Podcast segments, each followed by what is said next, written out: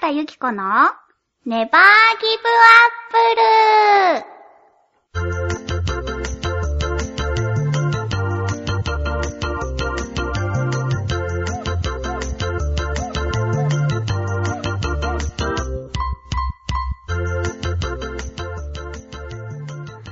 誰か聞いてるこの番組は各週月曜日、ジョアヘオ .com さんの協力でお送りしています。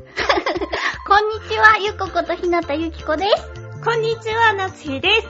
なんでだろう。5週 間ぶりに会うから照れるのかしらね。えー、ダメ、いやいや、見ないでくれるタイトルコールだけで5、6回吹き出してやり直したのえね。ー、楽しかった。楽しかった、ね。まだ終わってないけど。 さて、さてさて、そんなこんなで3週間ぶりの放送です。はい。楽しみにしてくださっていた方、ありがとうござあいりますが。とうございます。本日もゆるゆるお付き合いいただければと思います。私は3週間ぶりだけど、うい、なつひちゃんは5週間ぶ5り。週間ぶり。いやー、待ち遠しかった。元気だった元気だ よ。ウインクされたけど。そして、前回も皆さん、私にまでご挨拶を、また嬉しがって、こう、挨拶返ししてました、聞きながら。あー。嬉しい、ありがとうございます。みんな優しい。ねえ、やっぱり嬉しいものですよ。うんさてさて、そんな、この久しぶりの放送ですが、そう。どうこの新居。綺イ麗でしょなんと私、ようやく引っ越しを終えました。ね、大変だったね。よくは知らないですけれ ど。大変だった。やっぱりね、なんていうか、重いものをさ、運び慣れていないからさ、うんすぐ腰を痛めたりさ、腰はくるよあね。と気づかないうちに段ボールでいろんなところを切ってる。は手とか。私あの仕事でうん紙をいっぱい扱ってた。うんうじゃん。ない、うんうん。すごい切った。あー、紙はさ、こう手のさ、油分を吸い取るじゃない、うんうん。だからさ、私もその昔さ、チェッカうーんうんレジの、レジ打ちのお仕事をしてはいはいはたい時にお札を数えたりしてたらね、もうね、あ、お親指札がは。すごい取られそ。そうう。カッサカサになりましたよ。話がずれましたけれども。そう,、なんですよ。まだちょっとあるね、段ボール。そう。なかなかね、進まないものです。そうだね。うんもしもいらなければもうそのまま捨てちゃえばいいわよ。もうね、捨てられるものは捨ててきたのよ。ほんとそう。断捨離しまくってきた。いっぱい捨てたのいっぱい捨てた。やっぱりさ、なんだろう。アパートよりさ、ま、あ今回初めてマンションに住んだけれど、アうん。パートよりマンションの一間って狭いよね。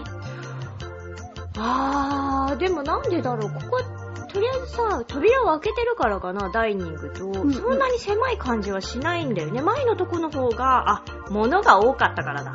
そうだね、倉庫みたいでしたけど。いっぱいあったもの。うんなんか確かに、前のお住まいでね、見かけた懐かしいものたちがいないもの。そうでしょ、うんダイエット器具などを捨ててきました。そうでしょ、はいかわいそう。確かにあの、なんだっけ、乗るやつ、乗乗馬馬ね。うん。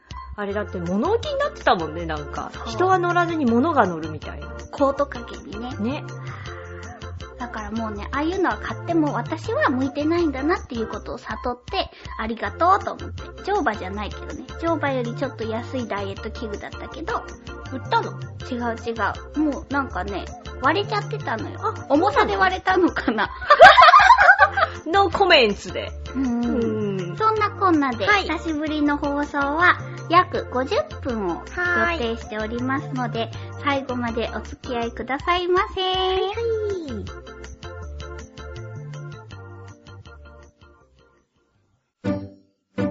日向ゆき子のネバーギブアップル。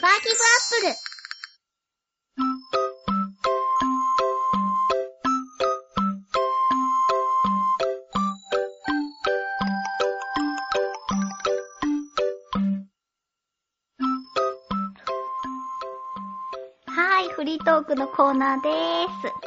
さてさて、今日はですね、あのね、先週、んお便りをくださったんだけれども、先週あ、前あ回、前回ね、うんうんうんそうそう、ナイスフォローナイスフォロお便りをくださったんだけ ど、あの、局にね、こう、うまく届いてなかったみたいー。で、そうか。そう。あの、届かなかったお便りをもう一度まあ送ってくださった方がいらっしゃるので、ありがたい。はい。そして、理由原因はわからないけどごめんなさすい。みません。そんなコージーアットワークさんからのおは便りです。えっとね、この時のお題は、うん。もし一つだけもらえるとしたうんうんらです。はい。えーそれでは欲しいものの話をしましょうか。はい。高校時代何かの流れでどんな超能力が欲しいかという話になりました。うん。男子校のアホな学生の考えること です。まずは、透明になる能力という意見。ほう。理由は、そーっと女子の近くに行けるから。ノーダメよいやいや、空を飛ぶ能力という意見。 お、いいじゃない。理由は、授業中の女子校の窓に飛んでいって見られるから。 そんなくだらない会話でしたが、面白かったのは、投資能力や予知能力は、そんな身も蓋もない能力はいらんという結論で排除されたことです。投資能力の方がさ、なんかこの、まあね、そのどこまでやましい気持ちを持って、そうね、いかがわしい気持ちを持ってね。その女子校の窓に飛んでいきたいのかって思ったのかわかんない。もしかしたら着替えを見に行ったのかもしれないって思ったけど、この投資能力とかがいらないのであれば、そういういかがわしさはないってことですよね。そうだね。ごめんなさいす。いません。コージーさんの友達の人ごめんなそうださね。い。もっと純粋な心で。そうかな。続き。確かにあんまりすごいものをいきなりもらうと、身も蓋もなくてつまらないかもしれません。うんうん。そこで私が今もらえるとして欲しい能力はというと、一生懸命バタバタすると高度1メートルくらいを飛べる能力でしょう か。これ結構楽しそうな気がします。あれ、ひょっとして私は高校自分からちっとも進歩していないのかなこれはまずいな。じゃあもうちょっと知恵が欲しいということで。では、ということで。ありがとありがとうございうございまますす。バタバタ。バタバタ。それなんか、想像するとすごいね。こう、人類がさ、うん。歩くんじゃなくて、それで移動するようになったとしたら、みんなバタついてるわけよ、道路で。でも一生懸命じゃないといけないからさ、多分さ、5メートルおきぐらいにハーハーって、地 面に着地してる人がいるんだよ。厳しいどうやったら一番かっこよくさ、こうバタバタしながら進めるかみたいなのがこう、お前かっこいいね、みたいはなあ。。バタバタスタイル。そ今月のバタバタう。スそタう。 イル。雑誌が出るんだ。は今はこれが流行ってると、このバタつきが。 あそういうのがあるかもよ。ー、なるほどね。可愛いあの子はフェミニン系とかいうのが、雑誌で出るんだね。羽とか、羽とかさ、こあう、洋服で流行って、手とかにこう羽のこういう、ー。錦野明さんみみたたいいな。な、 バサバサバサバサっていうのが流行るかもよ。そうだよね。だってそうよ手を主に動かすんだったら、そうそうそうそう腕のおしゃれは大切かもね。足元からじゃなくなるよ、きっそうだねと。お。しゃれは足元。でもそしたうら、ん。そのうち、足だけでとかさ、足だけバタつかせてどこまでいけるかみたい な。すごい。そうでしょうんでもどんなに頑張っても1メートルなんだよね。そう、あー高くいけるのがうんうん。そうだ、でもさ、あんまりにもさ、そのバタつきの頑張りって高く上がりすぎてもさ、力尽きた時にもうどうしようもないじゃない。 落ちていくだけでしょ3メートルでも結構な衝撃だ危ない。よ。 2メートルでも危ないよね。だから、コージーさんは分かってらっしゃるよ。あ1メートルか。1 1メートルなら、途中で力尽きても、べちゃんってなるぐらいで。ドジっ子みたいな。そうだね。でもさ、だんだん高齢になっていくと厳しいよね。あー。なんかじゃあさ、こう、やっぱ、生まれるんじゃない開発で。ああ、そうだね。まあ、科学の力になっちゃうけど、そうすると。でもさ、結局そのバタバタではさ、きつくてそんなに移動できないから、車は車で使うんだろうね。わあ、危ないね。 だって隣でバタついてる子がいて、車で運転するんでしょどう規制すればいいのそうだよね。住み分けが難しいわよ。なんか歩行者以上 に。そうよね。飛び出しはないけど、急なバタつき注意みたいなやつが出ちゃうよ ね。いや、難しいね。じゃあ、やっぱみんなはダメだ。そうだうね。ん。でも小学校とかではさ、流行りそうだよね。あ、流行りそう ん、昼休みみんなバタバタしてんだろうね。話がどんどんずれていくけど、素敵なお便りをありありががととううごござざいいまますす。。 えーっと、もう一つ、コージーアットワークさんで、えはい。ーっと、腰ばきうんうんうん。ギリギリ、うんギリギリネタで腰ばきの件があったと思うんですが、それにもお便りをいただいてます。ありがとうございあますり。がとうございます。えー、腰ばきって、実はきちんとやったことがありません。ほう。もともと刺して長くない足がさらに短く見えるし、なんか動きづらいし、下手すると本当にまずいところまでズボンがずれちゃいそうだし。まあ、同性としてみて許せるのは腰のラインまででしょうか。腰のライン。そこから先は1センチごとに IQ が10くらい下がって見えそうな気がします。あが学生時代、そもそもあの腰履きのルーツは何なのだろうと思って調べたことがあります。ー。すごい。ね、うん。諸説ある中、私が納得したのが、連行されるストリートギャングの姿を真似たものでした。警察につ、んごめんなさい。警察に連行されるとき、武器となる可能性のあるベルトを外され、ズボンがずり落ちているギャングの姿をファッション化したのが腰履きだというのです。ほう。そっかー。じゃあ、捕まらなきゃ腰履きにならなくてもいいんですよね。うんうん。では、とのことです。すごい。調べてみるっていうところねがすごい。そうか。そうだよね。あのー、ルーツはあるってことよね。。ね、あの、ファッションにね。そんな考えも及びもしなかった。確かにちょっとやんちゃな方々がやってる感じするものね。そうだねあの腰ばきってさ。そうだね。ガリ弁ですみたいな感じの人はしてないよね。し、そう、サラリーマンの方々はもうやってないじゃない。あ、そうだよね。やっちゃったらまずいもの。そうだね。うん。だからやっぱりちょっとやんちゃな方々がルーツになってらっしゃるのよ。そっかそっか。それならなんか、そっか。ギャングの姿を真似したっていうのもわかるかもしれない。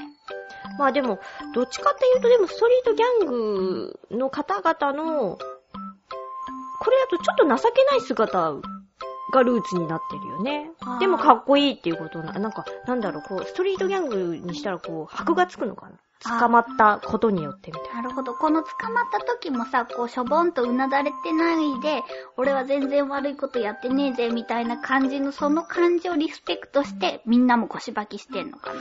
でもズボンはずり落ちてるんだよ。あー。それを、こう、かっこよく見せているところを、ってことなんですね。かっこいいと。うん難しいね、やっぱファッションって。はい。その腰ばきのうんうおん。便りで、うん。うん。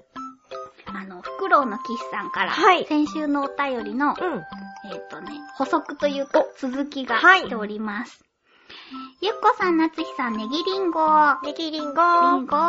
前回のテーマでお話しした高速儀について、あ10年くらい前と言ったのですが、もうおよそ20年前の衣装でした。はいそうキングオブファイターズ95という格闘ゲームのあ。、うんうん。ヤガミイオリというキャラクターが着ている衣装が私のイメージしていた衣装です。うんうん。さっき、なつひちゃんが調べてくれてみました。イエス。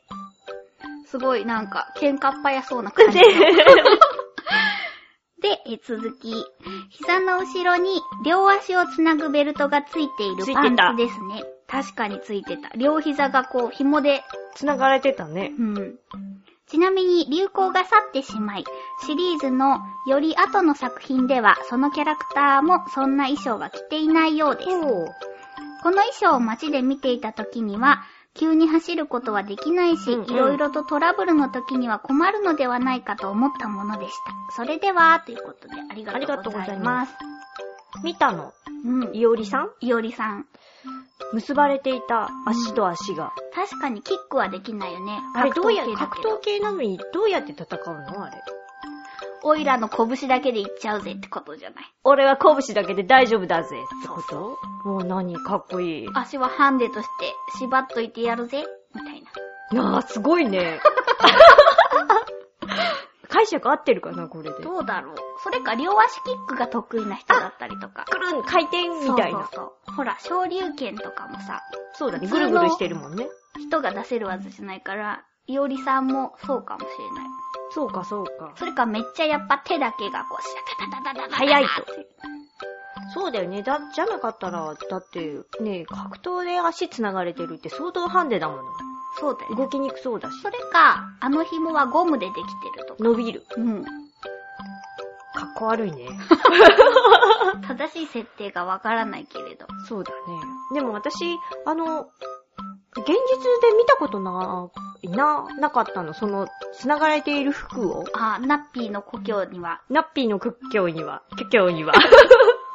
ユッピーの故郷にもいなかっほんとユッピーんとこにも、た。だからやっぱりさ、こう、原宿とかさ、あおしゃれな人。最先端のそうそうそう。ー、そうね。じゃないときっと、見かけることがない貴重な、あれだったのね。なんか紐がいっぱいついてるさう、んうん。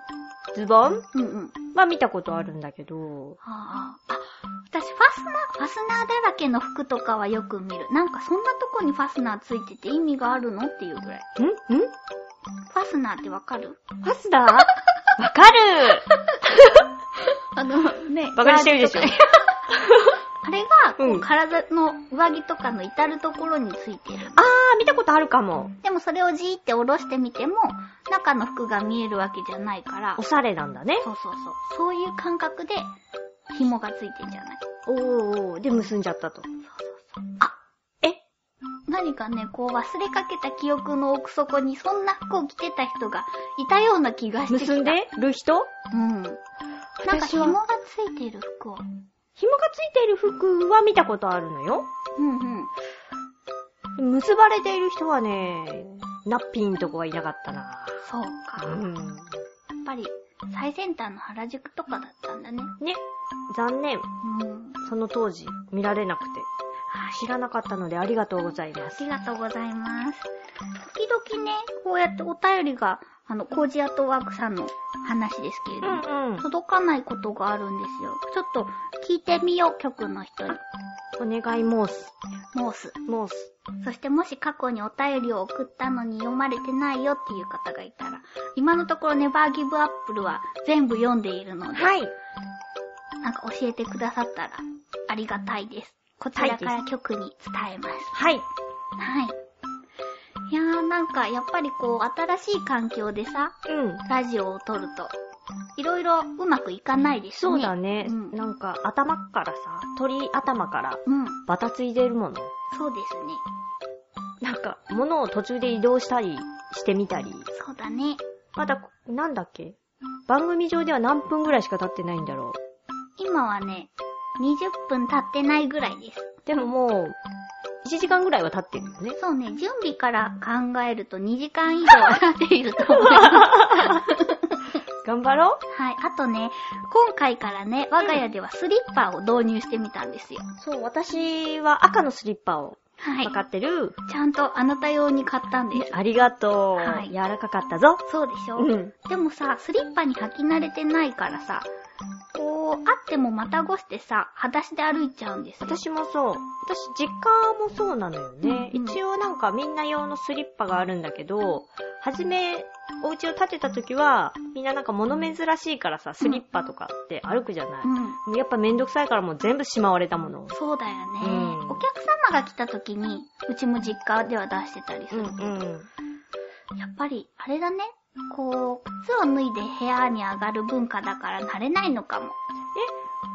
海外の方は、靴を脱いだ時はスリッパに履き替えてるのあ、そうか。靴は靴で来るもんね。何のためにスリッパあるんだろう。おしゃれちょっとまた謎が一つ増えたね。増えたねスリッパってどこからね。なんだろちょっとほら、聞いているあなたも気になってきたのではないでしょうか。う。日本はないよね、きっと思うんだけどね。そんな謎を残しつつ、と。はい。そろそろお風呂を炊きに行こうかしら。頑張ろう。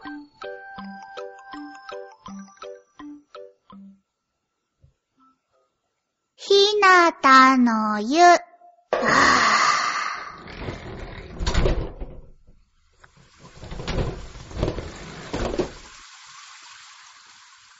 銭湯ひなたの湯からお送りしております。今週のテーマは、冬の楽しみ方教えて。はい、もう12月ですよ。ね、寒いねごめんね、うちまだエアコンなくて。 寒いねお、あったまりに来た。お客様がまあ、いらっしゃいましたよ。ゆっこちゃん、なつひちゃん、こんにちは。水なぎです。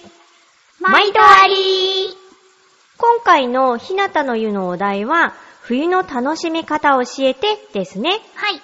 何もしなければ、冬って寒くて暗いというイメージになってしまいますけれど、うん私ならそれを逆手にとって楽しめることがたくさんあると思いますよ。まずは、夜景を楽しむということ。冬は日没時刻が早いので、その分夜が長くなります。おー。夏だと7時くらいまで待たないと夜景を楽しめないですけど、冬なら関東でも5時とか6時頃から暗くなるので、早い時間からゆっくり楽しめます。北海道のような高緯度地域なら3時くらいから暗くなり始め、5時にはもう夜景が綺麗です。すごい早い。私は写真を撮るのが好きなのですが、特に夜景を撮るのが好きで、フォトコンで入賞したこともあったりします。知ってる知ってる。すごいすごい。最新のデジカメは高感度で最初から手持ちで夜景が綺麗に撮れる機能がついた機種もあり、へー誰でも一瞬でそれなりの夜景が撮影できてしまいますけど、私は三脚にカメラを固定し、低感度設定で長時間露光の機能を使ってじっくり撮る方が好きです。ISO を100とか50に設定して、シャッター速度を30秒とかで撮るのです。そうすると、建物の夜景ははっきりくっきり、そして歩く人はぼんやりとしか映らない静かな夜景写真の出来上がり。へー。ね。一枚の夜景を撮るのに結構時間がかかるので、枚数はそんなに撮れないですけど、思った通りの雰囲気で撮影できた時はとっても嬉しいです。デジカメだとその場ですぐ写真が確認できますし、失敗しても削除すれば良いので、気が済むまで少しずつ設定を変えながら何度でも試せるのが良いですね。なるほどね。フィルムカメラの時代はこうはいかなかったので、夜景撮影にはデジカメが最適です。もし、お二人もマニュアルモードで撮影できるデジカメをお持ちでしたら、三脚を持ってじっくり夜景を撮影してみてはいかがですか一眼レフでなくても、コンデジのマニュアルモードでも結構面白い写真が撮れますよ。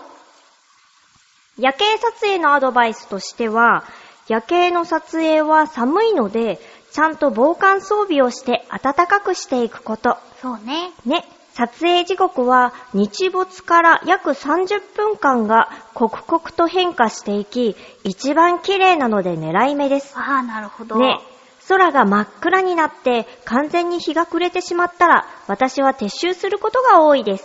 ではでは。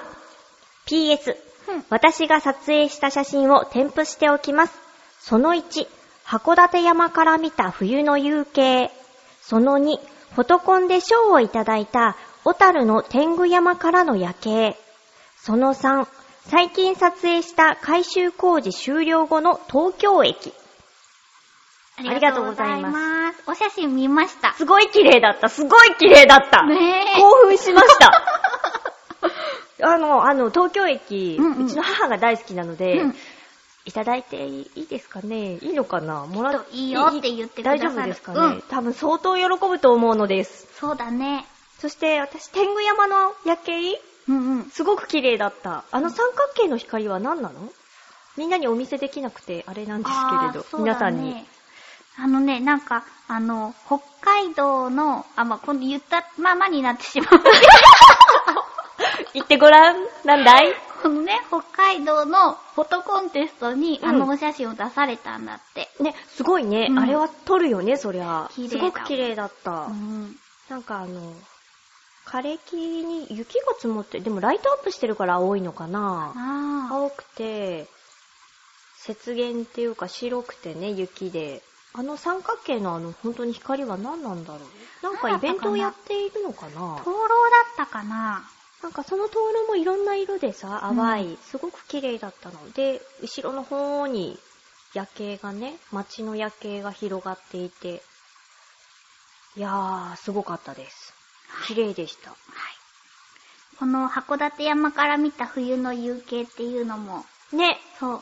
ナッピーが言う、言うところまで私その、なんだろう、気づかなかったけど、車がこあう、移動しているララインンプとかががね、ね。そうそう、長時間、あの、シャッターを開けてるんだよね。きっと撮ってるっていうことよね。長時間録音の機能を使ってじっくり撮るって書いてあるので、あの、ね、動いているから、せ線ができるっていうか光のね。お星様を撮ったりするときあそうそうそうそうもそう繋がってたりするもんね。そうなの。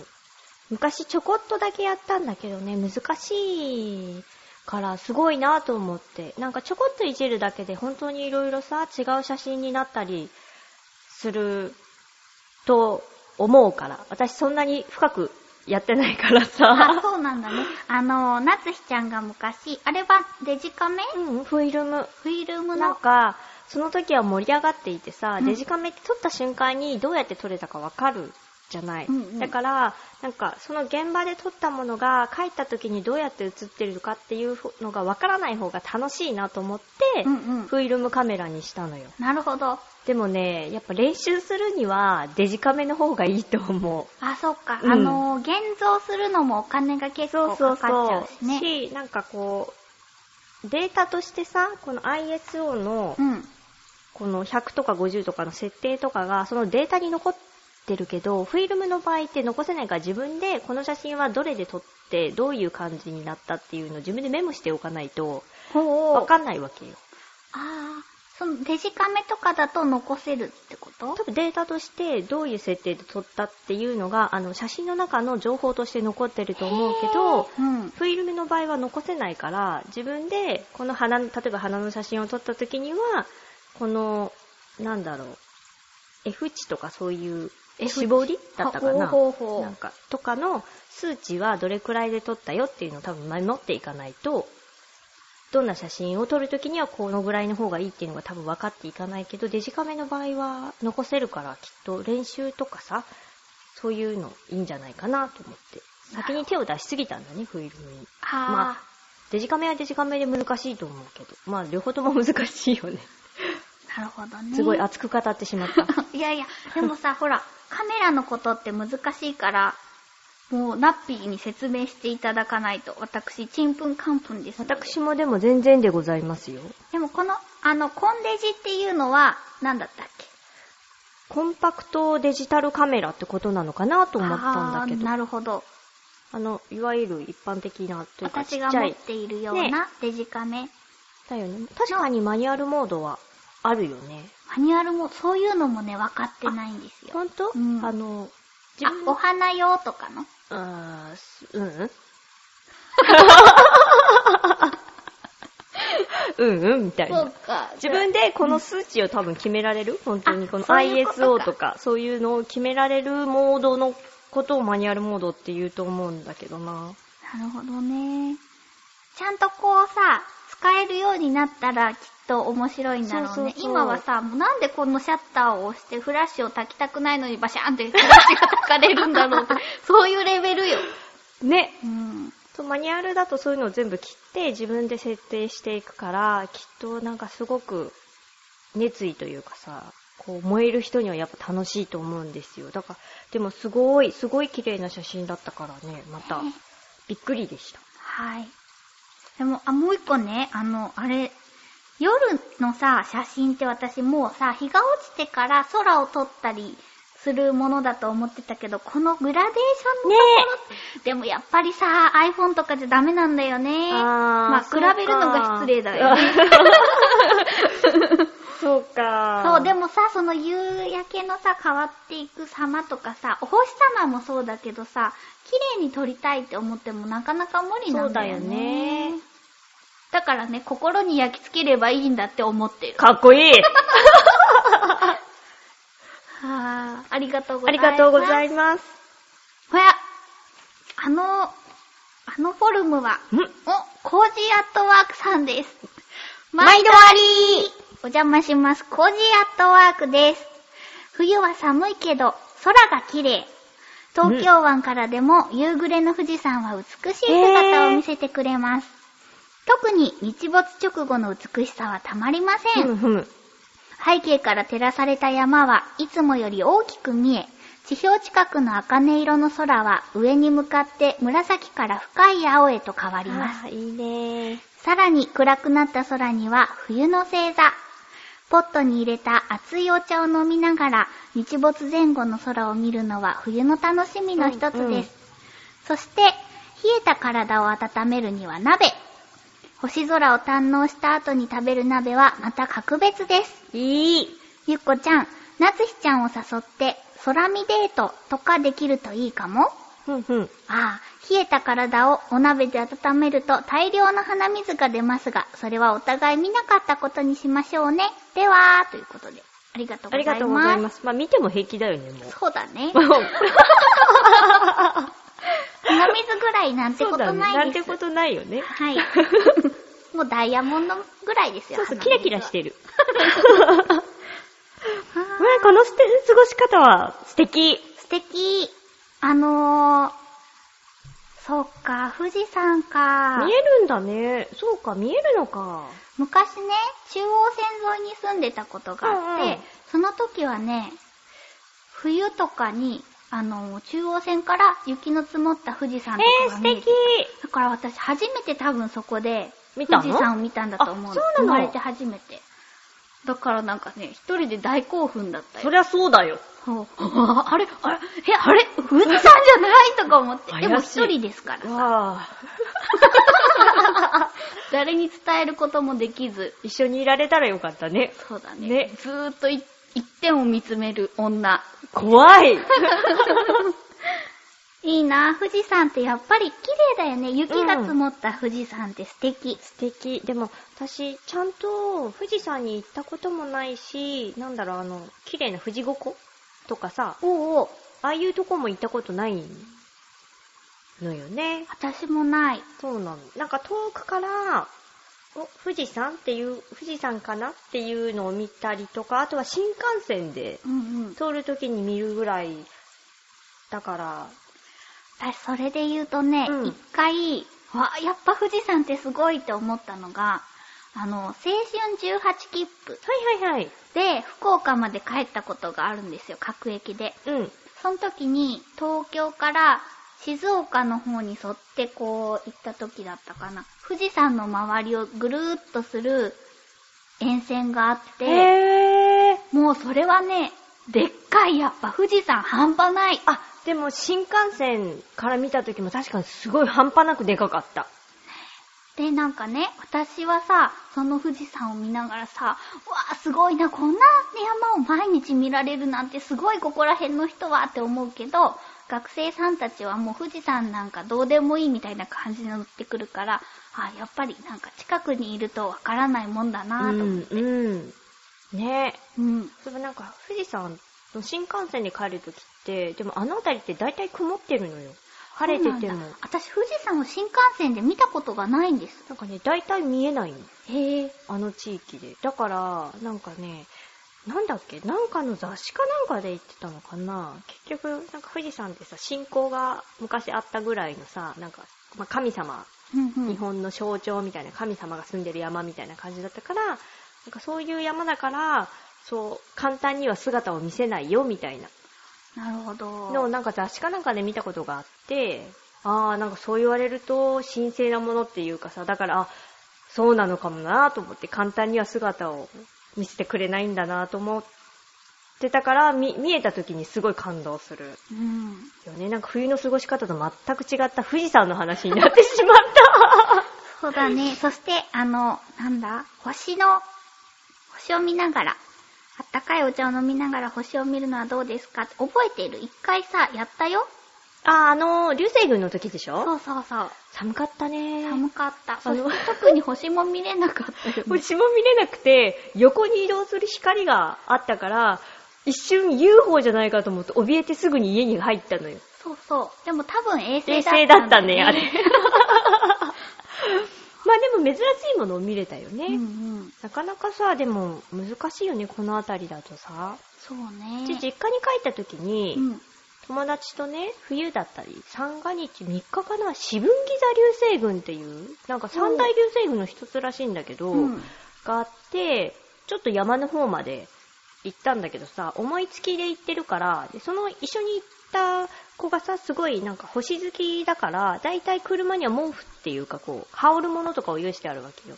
でもあったかいものとか何も準備してないから、もうなんだろう、道路にうずくまりながらこう、ガタガタガタガタってなりながら二人でうん。観測して、あれはやっぱ思い込みをね、なんか流星を見たような気が した。すっごい綺麗だったけど、空はう。んうんうん。もうあんまり電気がない山のとこ行ったから、で、ちょっと開けてるところだったからさ、でもなんかずっと見てると、流星が落ちた気になるんだよね。あー友達もそれでいいって言ってた。そうよね、結局はさ、だって見えたと思ったら見えたんですそよ。うそう。 それはでも確かに冬の過ごし方だなと思った。あの寒い空気の中で、空気が澄んでる中で、やっぱ綺麗な星を見るって、ね、いいよね。寒いけどね。私、この前、つい先日の流星群があったよね。うんうんうんしし獅し子沢だったかなあの時に、あの直前に大きい流れ星を見たえ、。いいなもうふぐんってなったよ。私、その、思い込み以外ではね、見たことないのよ、実は。ほんうと、ん。ほんと、私うん結構見るよ。いいなぁ。ないんだよね、なかなか。じゃあなんか次の流星群では見れたらいいね。うんねはっきりと。ありがとうごあざいります。がとうございます。続いては、えー、どさんこさんでーす。毎毎度度あありゆっこさん、なつひさん、こんばんは。こんばんはこんばんは。今週は3週間充電したなつひさんに期待せざるを得ないどさんこ です。そうです。実質5週間なのでご期待くだ さい。なぜ3週間なんだろう。前回もきっと、いたきでいてくださったんだね、どさんこさんなるほは。ど。幻聴が。うん、ありがたいことです。ありがとうございます隠。れ夏日ファンだから。ではですね、えーテーマトーク、えー冬といえば、外に出たら負けなので、ストーブでぬくぬくしてればいいと思います。うんうんストーブでぬくぬくしながらアイス。ストーブでぬくぬくしながらゲームなど。お好きなお過ごし方でどうぞ。こたつは人類を堕落させる装置などで使うべきではありません。先週某番組に送ったメールと同じような話になっていますが、気のせいです。気のせいです。気のせいですね。ドサンコアットマーク北海道札幌市。ありがとうございます。ありがとうございま。す。そうね、こういう割り切った考え方も好きです。いいよね。うん冬じゃないとできないって。冬なのにあったかいところでアイスを食べると。でもさ、こう、なんていうか、こう人類のさ、うん。こう、何自然ではなく人類の作られたものに守られながらの冬の過ごし方そうでだすけれね。ども。もう人じゃないと絶対できないものね、これ。でもさ、このストーブとこたつうん。は違うんだっていう、このラインの引き方。ストーブはセーフだけど、こたつは堕落してあるーそうって。かうん。そうだね。私、こたつ派なんです。私、こたつは全然ないんですよ。本当実家も今ないなぁ。本当実家はね、石油ファンヒーター、じゃじゃじゃ、灯油ファンヒーターちょっと発音いいのか悪いのかわかんない感じ の。はぁ。あったかいけど。そうだね、うちの実家も、石油灯油灯油フィータファンフィーターー。なんだけど、私上京して初めてこたつを使ったんですよ。 うん。やっぱこれはダメだ。これでも出られないよ、こっから。やられない。特に今はエアコンとかないからね、うち。まあ、でもさ、空気乾かなくていいよね。あー、確かにね。そうそう。そうそうそう。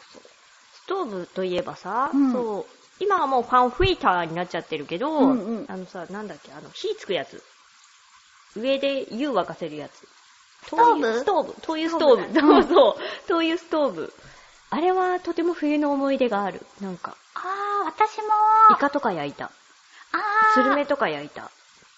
うちも、うん芋とか焼いた。うちも、でしょ、なんかね美味しかった。そう、お父さんがね、うんそのさつまいもをアルミホイルで巻いて、うんうんうんこう転がしながらさ、何時間もかけて焼いてくれるのよ。おおそれがなんか楽しみだったし、楽しかった。楽しみだったし、楽しかった。私も。うんうん。よかったなぁあれはなんかすごい楽しい思い出として、冬の思い出として残っている。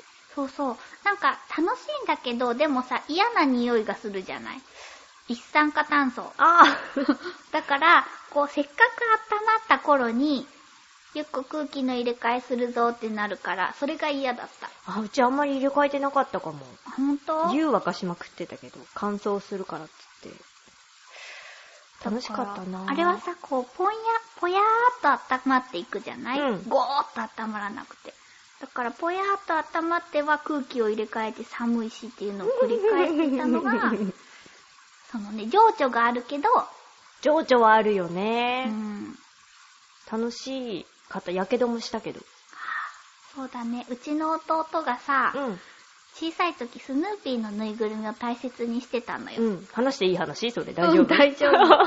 そしたらさ、なんか、あの、スヌーピーがね、寒いと思ってって言あって、ーうんお尻をね、うんストーブにつけてたみたいで焦げてた。うん。優しさゆえ、可愛いだろう、うちの弟。あそうだね。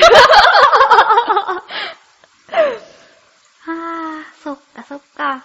私は堕落側の人間ですので、あの、どさんこさんはストーブで頑張ってください。 ま、私、こたつないからな。どっちかっていうと、ファンフィーターが欲しい。ファンガスファンフィーターが欲しい。ああ、あれ、あったかいんだぜ。どれが一番こう、節約して過ごせるんだろうね。金額によるんじゃないそうそうそうそう。ガス、都市ガスでできるガスファンヒーターと、あのね、灯油が一時期上がってた時期があったじゃない。ほう。ガソリンっていうか石油の価格が上がってて、その時にはガスファンフィーターの方が安かった。なるへそ。あと、すぐ温まああ、そうなんだね。それぞれの利点がる。うん、ガスはね。あるわけですあなったけ。ありがとうございます。はいおや、おや水なぎさんです。おもう一つ毎度ありお話があるんですね。毎度あり。毎度ありゆっこちゃん、なつひちゃん、こんにちは。こんにちは今回のひなたの湯のお題、冬の楽しみ方を教えて、で、もう一つありましたので、二通目を送らせていただきますあ。りがとうございます。ます。それは、雪が降っている日の露天風呂。おー、数年前、流氷を見るために2月の北海道に行った時、寒そう。宿泊したホテルに露天風呂がありました。その日もとっても寒く、氷点下の気温だったと思います。そんな寒い日の夜、雪がガンガン降る中で入った露天風呂がとっても気持ちよかったです。へー。うん。長い間お風呂に浸かっていても、お湯から出ている部分は寒さで冷やされるので、のぼせることもなくずっと入っていられるんですよ。体は十分温まっているので、露天風呂から出て脱衣所に行くまでくらいなら寒くなったりもしません。ほう。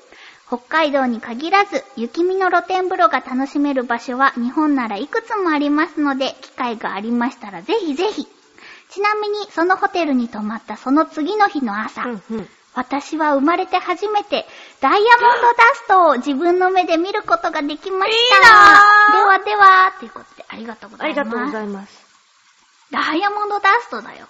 素敵。あの、キラキラするやつでしょそう。なん私かも条見てみ件たいがねあ、そうそう、すごい厳しいんでしょそう。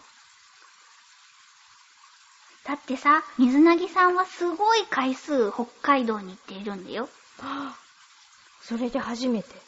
そう。だからやっぱり、なかなか難しいよね。うーん。オーロラとダイヤモンドダストは見てみたい。そうだね。オーロラ日本でも見られる場所があるんだよね。嘘あー、わかんない。えあるって、なんか聞いたような気がするんです。 本当うん。アラスカとかに行かなくていいのあ、違うかも。えこう、このまま温暖化とか、なんか地球の環境が変わっていった変わったら、ら見られるようになってしまうかもっていう方だったかもしれない。こそうか。っちは悲しい方です、ね。そうだね。う。。うんいやー、雪の露天風呂ですって。私大丈夫かなねえ、大丈夫じゃない私の、なんだろう、こう、冷え率半端ないよ。半端ないよ。半端ないよ。いやー、大丈夫だよ。だってお湯は熱いのよ。私ね、お湯はね、苦手だから長く使っていられないんですよ。そうなのうん。だけど、この寒いのとさ、あったかいのとかだったらさ、そうだな。私、お尻ぐらいまで使ってたらさ、長く使っていられるかも。肩までだったらそんなに長くはダメかもしれないけど。私、出てるところの寒くなり加減が半端ないんですよ。じゃああなたは鼻の下まで使っでて。もそしたらのぼせちゃうでしょ しかもここって何よ潜水。潜水みたいじゃない私その隣でおへそぐらいまで立ってるから。 新しいでしょ。新しいつまみ出されそう。大丈夫かな貸し切りとかだったらいいかな。あー、そっか。そう。なんか、心臓に来そうだなほんとそんな心配 どんだけやってみたいのよ。やってみい。たいの、雪見とかって。でしょしてみたいんだけど、なんかね、こう、体力的に自信がないの。んあーお酒飲めないけど、あのなんかさ、あこう、浮かべてみたいってやつでしょそうそうそうあれな、なんか別のを入れたいんじゃないオレンジジュースとか。あ、じゃあジンジャーエールがいいな。あ、じゃあ私何にしようかな。さ、好きな飲み物なんだろうーうーんんリンゴジュースよく飲んでう。るあ。、じゃあリンゴジュースにしようかな。あの、おちょこにリンゴジュース、あったかいのにするあれって、何あったかいの飲んでんのかなでもあったかいの飲んだらし、ちょっときついよね。冷やお冷やどうなんだろいうや。あれ本当に日本酒なのか なイメージみんなジンジャーエールとか飲んでんのかなじゃあ。どうだろうね。あれやってみたいよね、浮かべるやつ。やってみたい。ここに、ほら、頭にさ、タオル乗っけて。あ、頭にタオルはね、乗っける。えなんか、温泉に行くと、プロを気取って。 でもまあ濡れなくていいよね、あのちっちゃいタオルがさ。あ、そうね。あれ濡らしちゃダメだもん。あれてか濡らした後私頭に乗せてる。そうだよね。お風呂の中に入れちゃダメだもんね、あれって。そう。こう前を隠していくじゃん。うん、行くで、行ザく。バーザバーって隠したままお湯をかけるから、あはいはいでも濡れちゃうんだよね、タオル。わかる。絞って頭頭にに乗乗っせる。ける。うーん。温泉か温泉は好きなんですよ。でも私恥ずかしがりだから、入れない。嫌だって言われるもんね。うんなんか、温泉行こうよって言っても。なので、多分もう、行くこと行くことは一生ないと思います。じゃあ、私露天風呂に入るから、うんあなたは内風呂にい なさい。なんで よだったら逆にしましょうよ。いやよ、私は露天風呂がいい。他人ならいいのああ、全然知らない人だったらいいあと思う。じゃあ他人のふりするから。ほんと、ううんまくやってよ。あやってるやっ てるやってるりがとうございます。ありがとうごいざいます。えー続きましてのお客様は、袋の騎士さんです。ます毎度あり。ゆっこさん、なつひさん、ネギリンゴ。ネギリンゴ。今回のテーマ、冬の楽しみ方について、私の場合、冬の一番の楽しみは、お気に入りのマントを着て出かけることです。あ私のマントはフランス海軍の装備品だったもので、生地は厚手のウールです。ー、すごい。このため、東京周辺では、その冬で一番寒い日と言われるくらい、冷え込まないと暑くて着ているのが辛くなってしまいます。ほうほそのため着るのは本当に冷え込んだ日か、ある意味、おしゃれの基本である。辛くても我慢をしても着ていきたい場に行く時にしか着る機会がありません。う。なるほど。うんところで、私のマント姿は一部の人たちから好評を得ています。まず、年配の先生方。研究会の忘年会に来ていくと、お褒めのお言葉をいただけます。うんうん。カミカミです。ごめんなさい。お褒めの言葉をいただけます。2回読んでも噛んでる感じだったね。ごめんなさい。 次に小学生。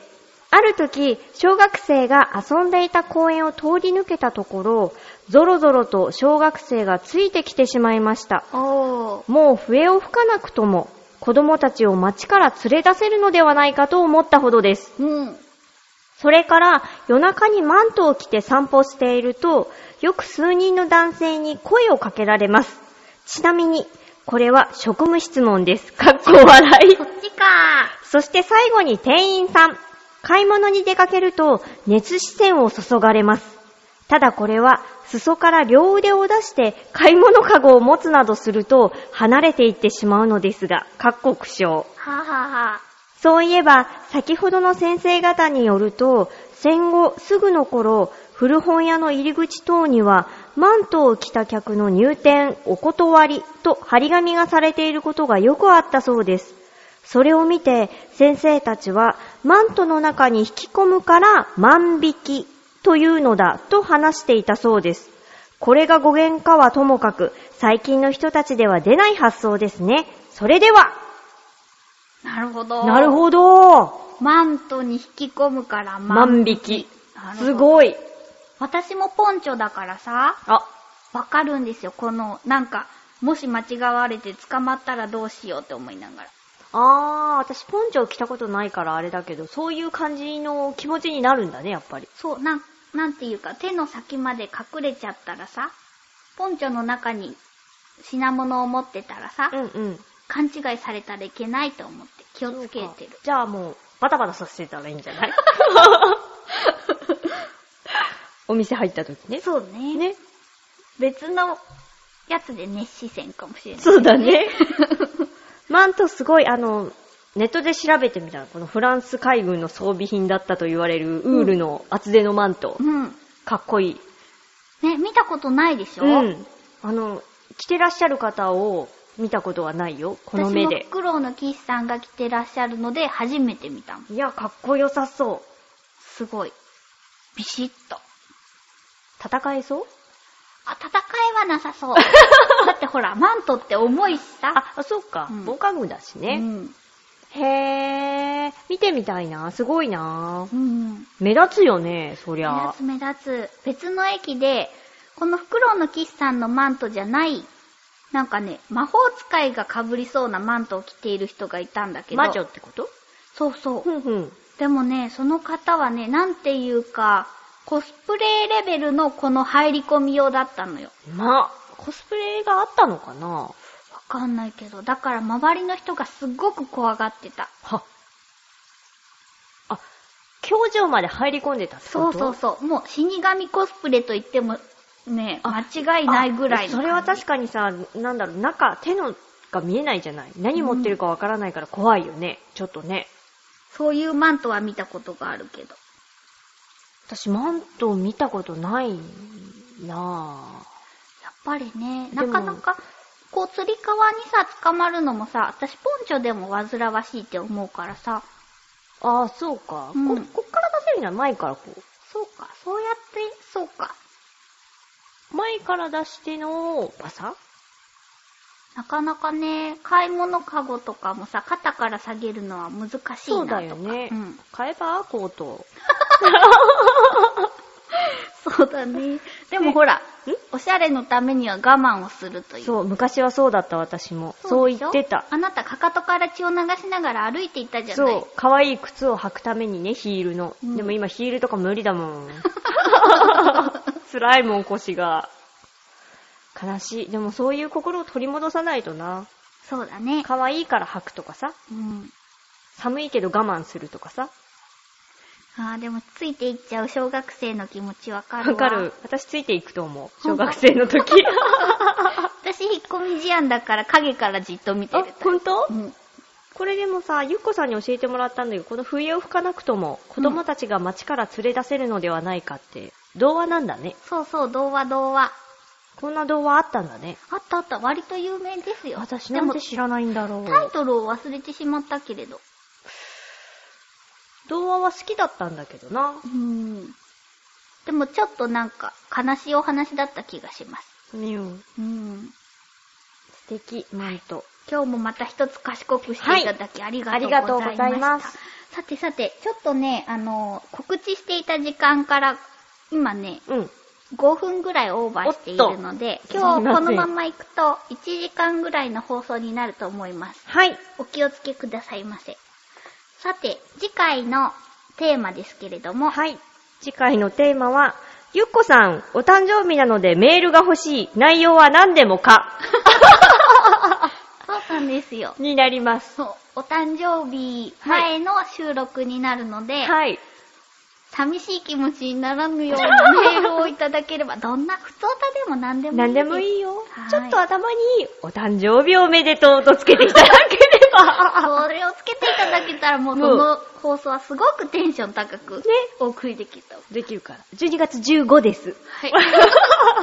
隠 さずにオープンにお願いする形をとっております。もう何でもいいですよ。はい。よろしくお願いします。よろしくお願いします。す。本日の営業はここまで。ただいま、修行中。はい。ただいま修行中のコーナーです。はい。月に1回のこのコーナー。うん。毎月1キロ痩せられたら12ヶ月でマイナス12キロ。なんて素晴らしい素晴らしい。というコーナーです。今までに2回失敗しております。ね。先月ですけれどもね。そうだね。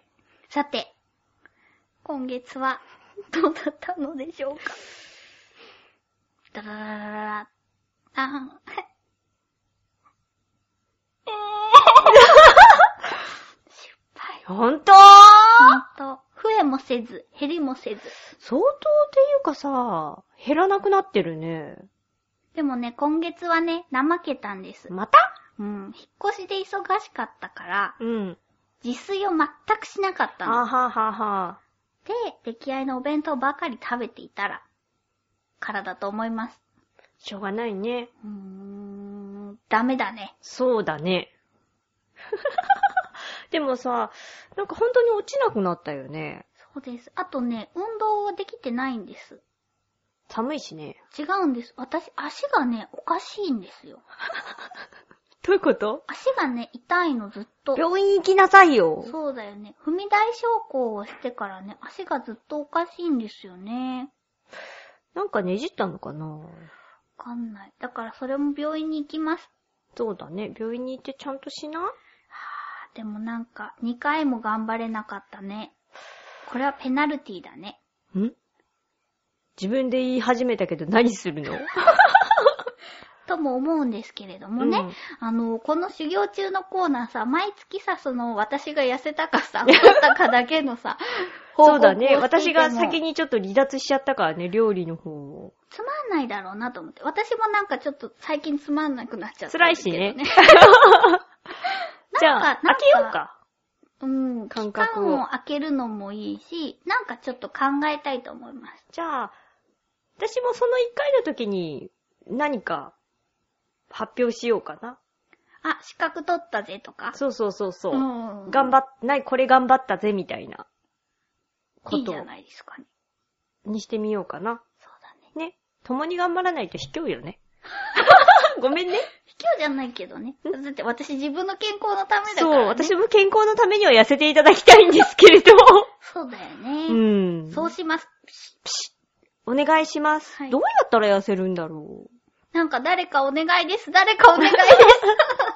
だってさ、正直、そうなんだよね。あ、なんか食べなかったら痩せるとかさ、に、ぐらいの認識なのよね。うんだから、相当代謝が落ちてるとか、代謝落ちてると思う。そんなに食べないよ。でほんと食べないのよ。うん。どうやって栄養を得てるのかなみたいな。そこの部分の。そうね、今日だってお菓子を買っているけど、ひたすら食べてるのはあな私たですのみです。 私、のど飴一個舐めたぐらいだもん。そう、お昼ご飯も私があなたの残したやつをつまんでたしね。そうだね。デザートも半分こしたしね。ね。ななんかこでなんだろう食べてないのに、代謝悪いのに、うん代謝悪くて食べるのも少ない。ん代謝が悪いからダメない代謝が悪か。いらな。そのなんかこう、効率的なうんうん運。動方法をうん。あんま辛くない。そうですね。ビリーズブートキャンプはダメでした。ダメだね。うん。あの、ちょっと心がくじけやすい子でも、続けていける運動。そう。知ってる方、本当にお願いします。願いします。では、はい。エンディングです。はーい。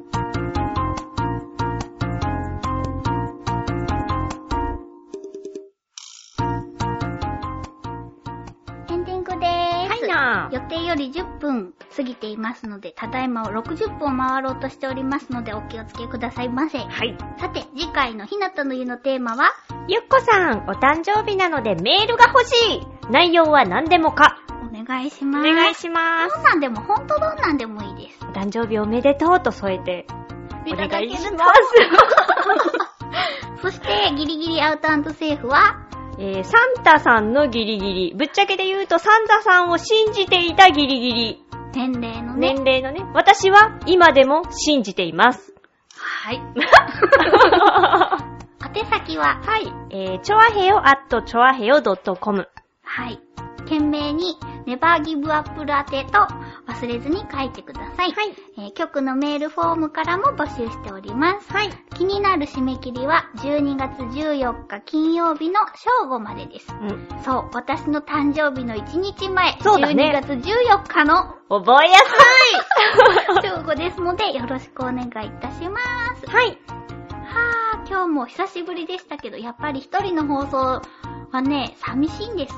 私も寂しい。うん、二人だとね、楽しい。そうだね。はい。